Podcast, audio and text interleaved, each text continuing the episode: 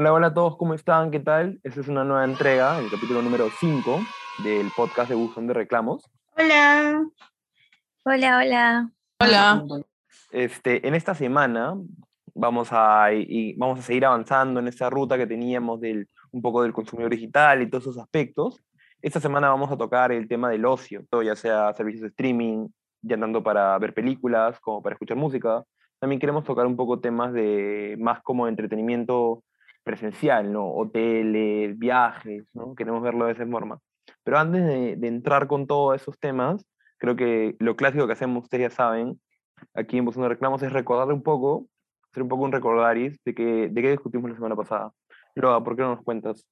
A ver, me toca a mí hacer el recordaris de ayuda a memoria. Bueno, la semana pasada hablamos de e-commerce, ¿no? Eh, Chino y yo contamos nuestras historias y ambos tuvimos problemas con SAA, eh, tocamos el tema del e-commerce, como hablamos un poco y discutimos sobre los problemas que teníamos con las cantidades, con las unidades que quedan en la página y a veces la página no te avisa, ¿no? Y luego cancela tu producto, no se comunican contigo, esperas a que tú, te, a que tú los llames sin que ellos te den la información y es una pérdida de tiempo total y a veces no siempre tienen la mejor atención al cliente. Pero esta semana, como ya lo, ya lo comentó Chino, toca hablar sobre temas de ocio y entretenimiento. Y creo que Ari ha preparado una buena historia para el final. Me encantaron las historias que contamos, la tuya y la mía, hablar un poco sobre estos temas. También me gustó mucho, Ari, no sé si tú te acuerdas, que discutimos un poco sobre qué tanto abarca el e-commerce. O sea, cuando decimos e-commerce, ¿qué tanto, ¿qué tanto puede abarcar, no?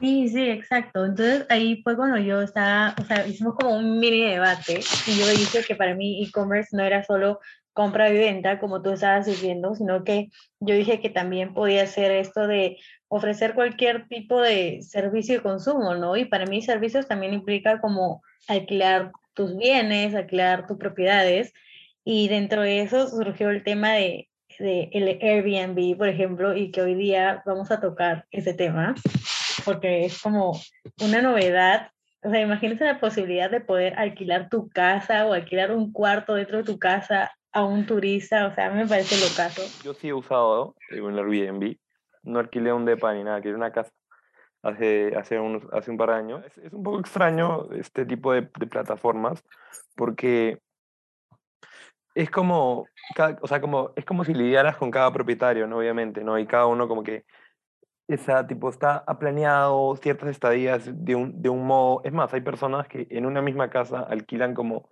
varias partes de la misma, ¿no? Eso me pareció lo caso. Varias personas que están adaptadas a la funcionalidad de la aplicación, ¿me entiendes? O sea, ya han planeado comprar el departamento, comprar la casa para Airbnb, para alquilarla básicamente, entonces lo tienen todo como separado, no sé, como mucho más práctico de cierto modo, ya tienen sus reglas y demás, ¿no? Creo que es, es una plataforma interesante y, pero a pesar de todo eso, eso no detuvo que toda la pandemia lo, le hiciera decaer, ¿no crees? Tipo, justo lo que vamos a hablar ahorita, o sea, una parte de lo que estamos hablando ahorita, que es como el entretenimiento tipo tele, viajes, fue una de las partes más afectadas con la pandemia, ¿no?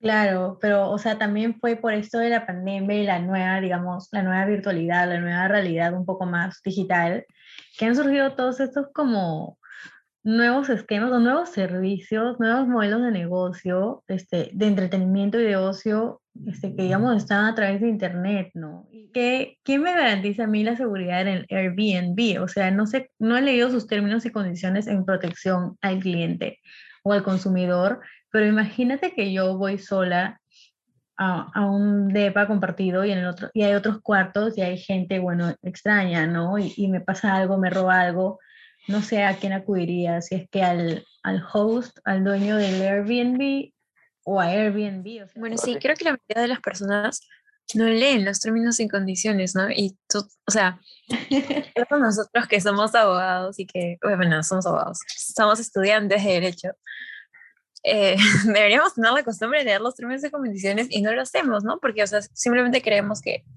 el servicio es súper fácil, que no vas a tener ningún problema, ¿no? Pero ya luego tienes los problemas, ahí estás como que te quejas, pero igual algo en ti te dice que la empresa está actuando mal o tal vez no tomaste sus precauciones, ¿no? Sí, sí. Igual en mi este... defensa, Loa, en mi defensa yo no me he quedado. Loa me dio con todo. No, no, no, ¿sabes? O sea, Es, es curioso porque Airbnb juega con, juega con un estilo, o sea, un estilo bien parecido a lo que ya hemos discutido antes de estas plataformas de, de economía colaborativa. O sea, también quieren hacer como esta idea del, oye, yo soy solo el intermediario y tú, tipo, yo te conecto con las personas que usan mi aplicación, ¿no? Pero curiosamente en Airbnb, les digo porque yo lo usé, es que sí hay un pago directo a la aplicación, ¿entiendes? O sea, tú pagas un dinero a Airbnb, o sea, no le estás pagando directo al, al, al, al, a la persona que te va a alojar, host. ¿entiendes? al host, sino que ellos hacen una verificación del dinero primero. ¿Por qué? Porque es como todo, ¿no? O sea, a diferencia de un taxi, que solamente lo puede usar una persona, o sea, o que hay un filtro para que el taxista elija a la persona que va a llevar, o sea, le ponga a aceptar el pedido. Cuando tú alquilarías un lugar, est- estás hablando de un solo sitio y varias personas alrededor tratando de agarrarlo, ¿no? ¿Qué pasa si es que, como esta aplicación que funciona a tantas personas al mismo tiempo, qué pasa si los dos queremos agarrar el mismo lugar? O ¿qué pasa si buqueamos al mismo tiempo, ¿no? Entonces, Airbnb juega un poco esta opción, esta opción de como que eh, entra el dinero y hace como switch, como ven, eh, confirman las, reservaciones primero y luego reciben, hacen de filtro el dinero al host. ¿Entiendes? O sea, no solamente, yo diría que, yo creo que es una, un, un escalón más a ser intermediario, ¿no? Porque ya estás como, estás como tratando de decirme que tú tienes gente afiliada y que yo estoy tratando contigo y que tú me estás juqueando con uno de tus afiliados, que tú estás supervisando ese proceso por encima. Claro, los taxis, por ejemplo, de capítulos pasados que hablábamos, si pagas con tarjeta, obviamente supongo que le pagas directamente a, no sé, TaxiBit, pero de repente, o sea, no, no sabría explicarte por qué no funciona así en Airbnb, le que le puedes pagar. Quizás se me viene a la cabeza que es porque nadie carga, digamos, tanto efectivo, ¿no? Un taxi de repente enviar, o sea, a veces puede costarte bastante caro, pero normalmente estarías pagando entre, no sé, pues 15 soles, 7 soles, dependiendo de dónde te estás yendo. Entonces, por lo- e- ese dinero sí lo puedes cargar en efectivo y le pagas al taxista o le yapeas o, o le plineas en estos nuevos, nuevos modos de pago virtual. Pero supongo que nadie paga sus 300 soles de Airbnb en efectivo o, o más, ¿no? Porque hay Airbnbs, digamos, más económicos y otros Airbnbs que son más como le ponen ahí de lujo y súper rankeados, se alquilan como mansiones, o sea, hay de todo, en verdad. Claro, claro. Está, está, está buena toda esta discusión. Y Aloha, pasando a otro punto importante también de todo lo que estamos discutiendo ahora, cuéntame, ¿qué plataformas de streaming usas? Aparte de para escuchar música o para ver tele, ¿qué plataformas te gustan? No sé, para ver animes, así te gusta. Bueno, yo ahorita solamente tengo Netflix, la clásica. Uso el Apple Music porque tiene una buena promoción para estudiantes. Pagas este 4 soles, 5 soles, súper barato. Y este. Ariana, ¿tú tienes todos?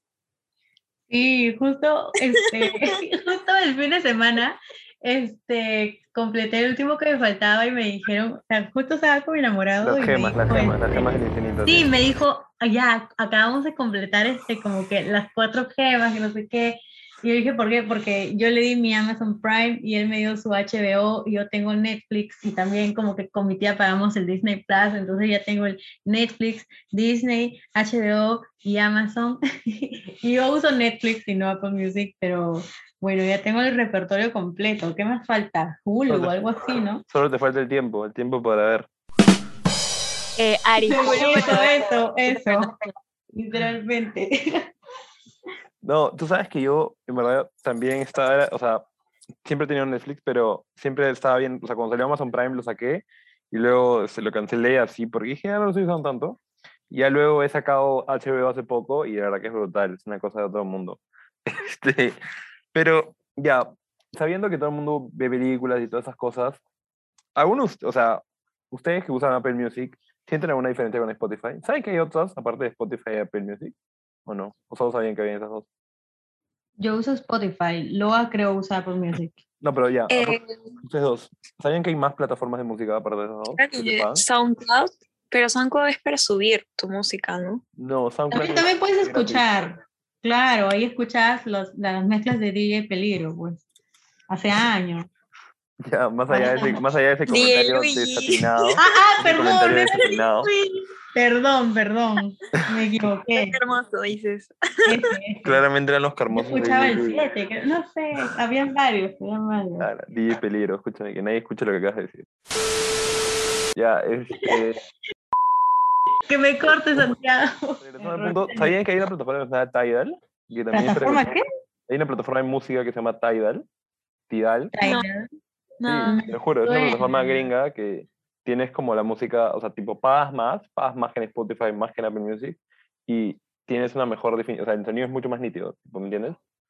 Es Pero en que- es Spotify como- puedes, en Spotify puedes ajustar tu sonido. Sí, sí, Acá sí, pero esta- defendiendo en- mi Spotify. pero esta gente te está ofreciendo, está ofreciendo un mejor servicio de streaming, o sea, una calidad más alta del sonido que la que tiene Spotify por un precio mayor, alucina, alucina. Son los gringos. Es más, creo que, no sé o si sea, es- por un precio mayor, ¿no? obviamente, no sé si es Jay-Z o es Kanye West, creo que es Jay-Z, el dueño de la plataforma. Es brutal, en verdad. Es una cosa, es una cosa bien loca. Pero es poco usado porque, o sea, no sé si, han- o sea, en verdad sabes que las plataformas de streaming, no sé, antes, ahora no sé cómo, pero antes eh, se diferenciaban un poco del catálogo, ¿no? Por ejemplo, había una época que Taylor Ujú. Swift no estaba en, en Spotify solo la tenía Apple Music ujú, y ujú. así, tipo, ¿no? Entonces, por ejemplo, esta plataforma que te digo, Tidal, tiene más como que rap gringo, ¿no? Tipo, es como, como son gringos, tienen como un catálogo más, vari- más variado en ese, en ese género. Igual Ah, chévere. claro. Pero pucha, o sea, bueno, personalmente no sé qué tanto lo contrataría porque, bueno, no sé qué tan finos son mis orejas para escuchar así 4, 4K en audio. Creo que ni siquiera se dice así. Eso es para ver. Y, Tal cual, tal cual. menos para rap gringo. Kanye West. No sé, no sé. Ah, Claro, Me quedo claro. con Spotify o Apple Music, la verdad. Yo creo Obviamente. que Spotify como que tiene mejores playlists. En Apple Music no, no encuentras tan buenas playlists. Claro, o sea, playlists como que predeterminadas, pero sé que Apple Music varios lo sacan porque tiene precio de estudiante, entonces eso es como Sí. que un, un beneficio. un Yo por eso beneficio. tengo Apple Music y tipo, si quiero Spotify, Spotify lo puedes escuchar tranquilamente desde tu laptop, desde el iPad y, por- y puedes elegir las canciones porque para celular tienes limitaciones cuando no, no tienes Spotify comprado. Claro. Claro. Ok. Habiendo to- dicho todas estas cosas, ¿qué les parece si hablamos un poco de los testimonios de hoy? Ari, ¿me permites empezar yo? ¿Te parece si empiezo Sí, yo y después sí. hablas tú? Ya. Le voy a Sí. contar una historia. Este, creo que Ari, tú y yo vamos a contar historias sobre aerolí- aerolíneas hoy, porque eso es lo que nos ha llegado. Así Ajá. que más o menos por ahí van a ir. Mira, les cuento. Yo planeé un viaje, planeé un viaje a Arequipa con unos amigos de mi promoción del colegio, hace algunos años. Eh, íbamos a ir varios, como siete personas, ¿ya? Entonces, yo compré todos los pasajes, ¿ya? Yo les dije, "Oh, yo compro todos y ya, no pasa nada. Ahí de ahí arreglamos. Eh, compré todos vía Sky, ¿ya? Yo nunca había viajado en Sky. Uy. Entonces, tipo, fui, es, es alucinante, ¿ya? Compré el pasaje lunes a tal hora, ¿me ¿entiendes? Lunes a las 7 de mañana, ¿entiendes? Ya. Y nada, era el domingo en la noche, estaba sentado a sentado a mi casa, chileando, de nada, miro mi teléfono y me un correo. Un correo así completamente X, ¿ah? No estamos hablando de un correo elaborado, con una marquita de agua, con un sello, así. Un correo así, súper simple, solo texto que dice, hola Jorge, ¿cómo estás? Tu vuelo ha sido eh, pasado a, a las 10 11 de la mañana. Entonces tú como, ¿qué? Tipo, no es como que te llaman, nada, te mandan un correo así súper random, solo texto, sin, sin nada, o sea, es rarísimo. Entonces, lo que hice yo en ese momento dije, pucha, tengo que llamar a esto, esto, esta gente, ¿no? Pues no, no, no, no entiendo. Entonces, eh, estuve llamando esa noche y nadie me contestaba.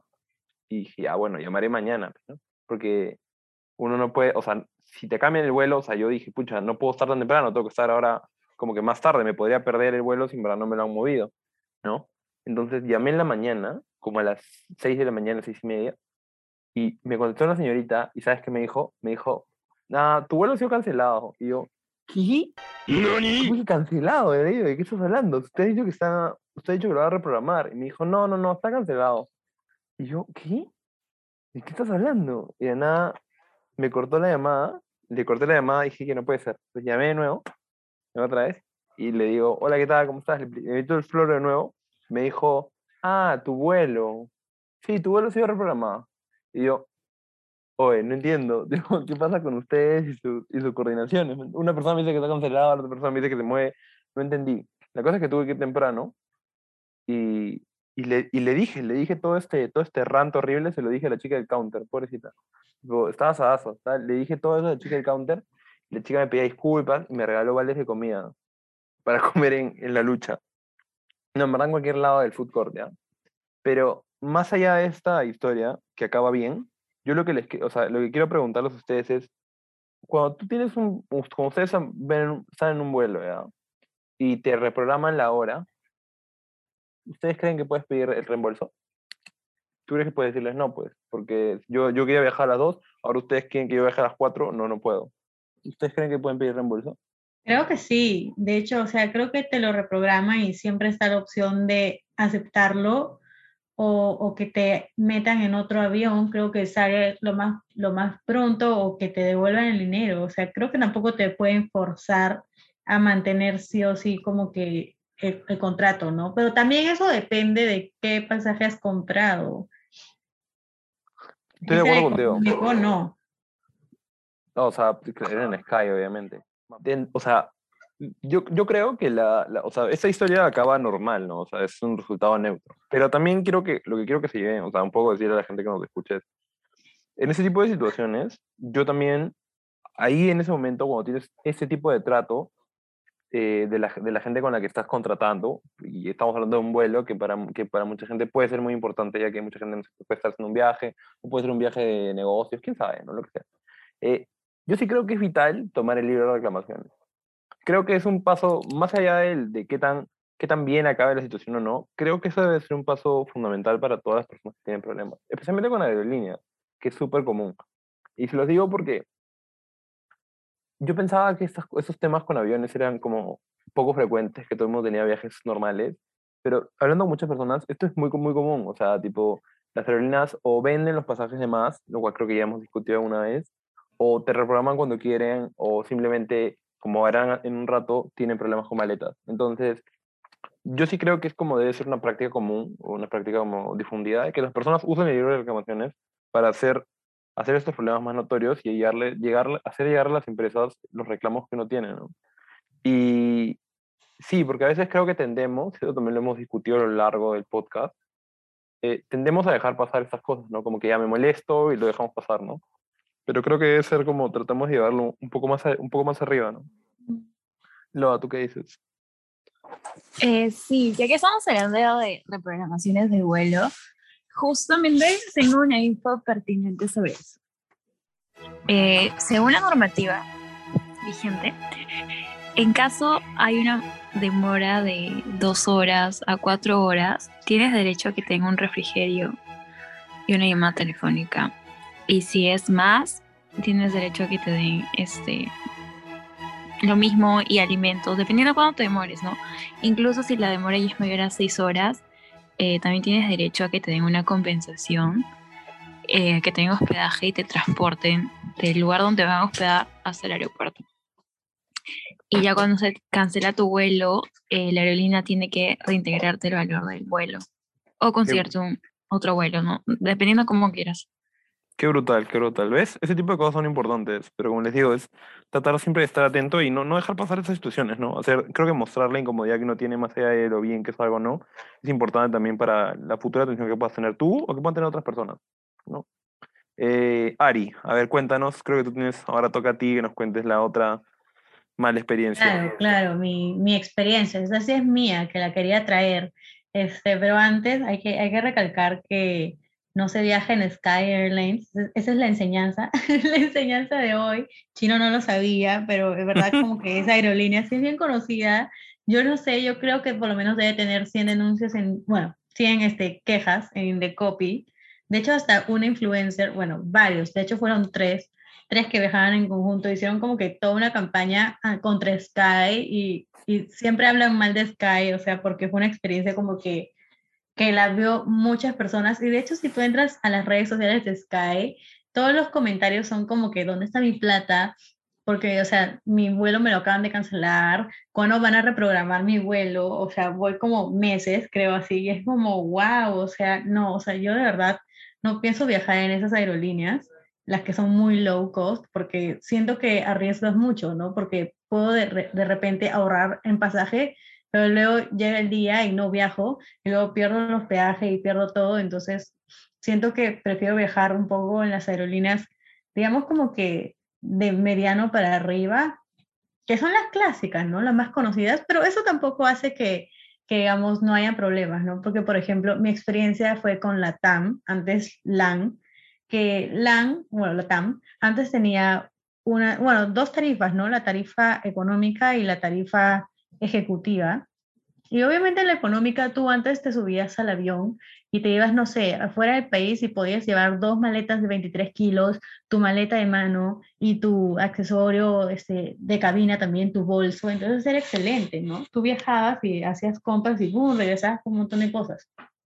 Pero eso ya no es así, ¿no? Porque ahora también quiso sacar su versión low cost y ahora tiene como que tres tarifas, la básica, la, la plus y la ejecutiva. Y en la básica a veces puedes llevar este, maleta de mano y a veces solo llevas mochila. Creo que un poco más próximamente van a sacar unos sin mochilas, solo para que vayas ahí parado en el avión, porque cada vez parece más este, un servicio súper, súper express.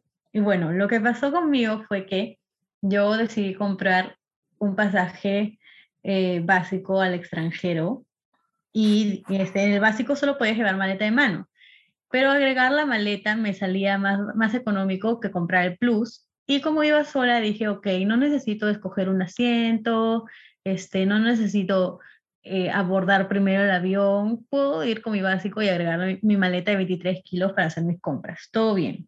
La cosa es que eh, tú eliges este vuelo de ida, vuelo de vuelta, pasas este, la página y sale, eh, elige tu asiento de ida, elige tu asiento de vuelta, y luego sale la, parte donde ya te sale el precio final y te dice, agrégale más cosas. Y te sale, agrégale hospedaje, agrégale un carro, agrégale seguro, agrégale una maleta. Y ahí le pones como que plum más y te sale una maleta, ¿no? O sea, puedes llevar una maleta de 23 kilos, pero yo no sé, al menos yo no lo vi, yo soy bien como precavida y lo vi, lo vi varias veces, varios días porque veía si bajaba el precio o no y no sé si salen las letritas en gris chiquito ahí arriba de todo, pero yo no sabía que la maleta era solo de ida.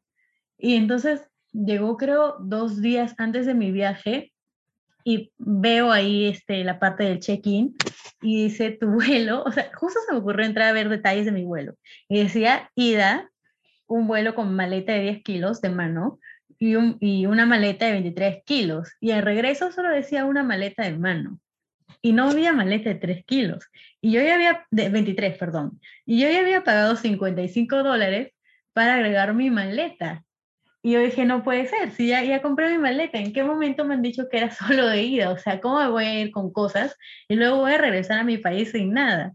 Entonces, este, bueno, me asusté porque dije, ay no, o sea, esto era oferta y ahora voy a tener que agregarle otros 55 dólares más luego, o sea, ¿cómo, en, qué momento pasó esto? Llamé al teléfono, quise comprar la maleta, este, la cosa es que no funcionaba, no podía comprar por internet, no podía comprar por teléfono y supuestamente su sistema se había caído en todos lados, así que tampoco podía comprar en oficinas y creo que solo podía ir al aeropuerto. La cosa es que yo llamaba este, a todos lados y les decía que me iba a quejar con Indecopy, pero la verdad es que en ese momento aún no había aprendido mucho sobre protección al consumidor, entonces no sabía muy bien cómo proceder, más que pedí el libro de reclamaciones, pero en verdad faltaba tampoco para mi viaje que creo que no la pensé muy bien y, y como Chino dijo, no aproveché la oportunidad de de verdad concretar mi queja para que pueda haber como una mejor advertencia, ¿no? sí, creo que una de las moralejas del podcast es que también queremos que las historias sirvan como una reflexión de cómo poder actuar mejor, ¿no? No siempre que, como que, ok, ¿cómo lo resolví? Sino también, oye, me quedé corto, ¿por qué? ¿No? O sea, ¿qué es lo que puedo hacer mejor? ¿Cuál es el siguiente paso? Queremos que también eso sea uno de los goals que queremos llegar con el podcast y también con la idea, ¿no? Creo que la historia de Ari nos, nos demuestra un poco eso, ¿no? Tratar de ser... Buscamos también, y eso me, me, me encanta también de la historia de Ari, es que las historias sean cotidianas, sean cosas que ustedes, para las personas que nos escuchan, se puedan relacionar como rápido, ¿no? No sé qué piensas tú, Ari, pero creo que esto le puede pasar a cualquier persona.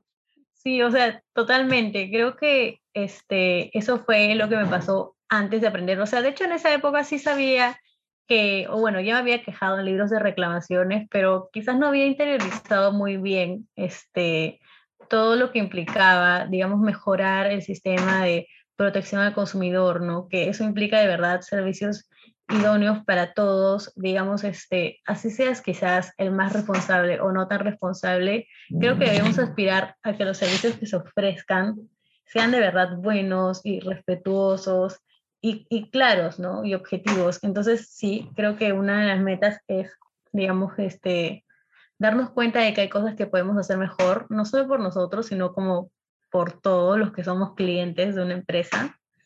Y sí, creo que eso sería todo por el día de hoy. Hemos conversado bastante. Totalmente, Ari. muchísimas gracias a, a ustedes, chicas, a, a, los espectadores por seguir viendo. Queremos contarles que la próxima semana va a ser el cierre de temporada y cierre definitivo. Y cierre de... temporada 1, temporada 1. Sí, el cierre de la temporada 1 de Buzón de Reclamos. No esperen más, pero estamos muy agradecidos de que puedan seguir con nosotros y nada, los esperamos la próxima semana para hablar de un último tema. Muchas gracias. Chao, cuídense bastante. Chao, chao.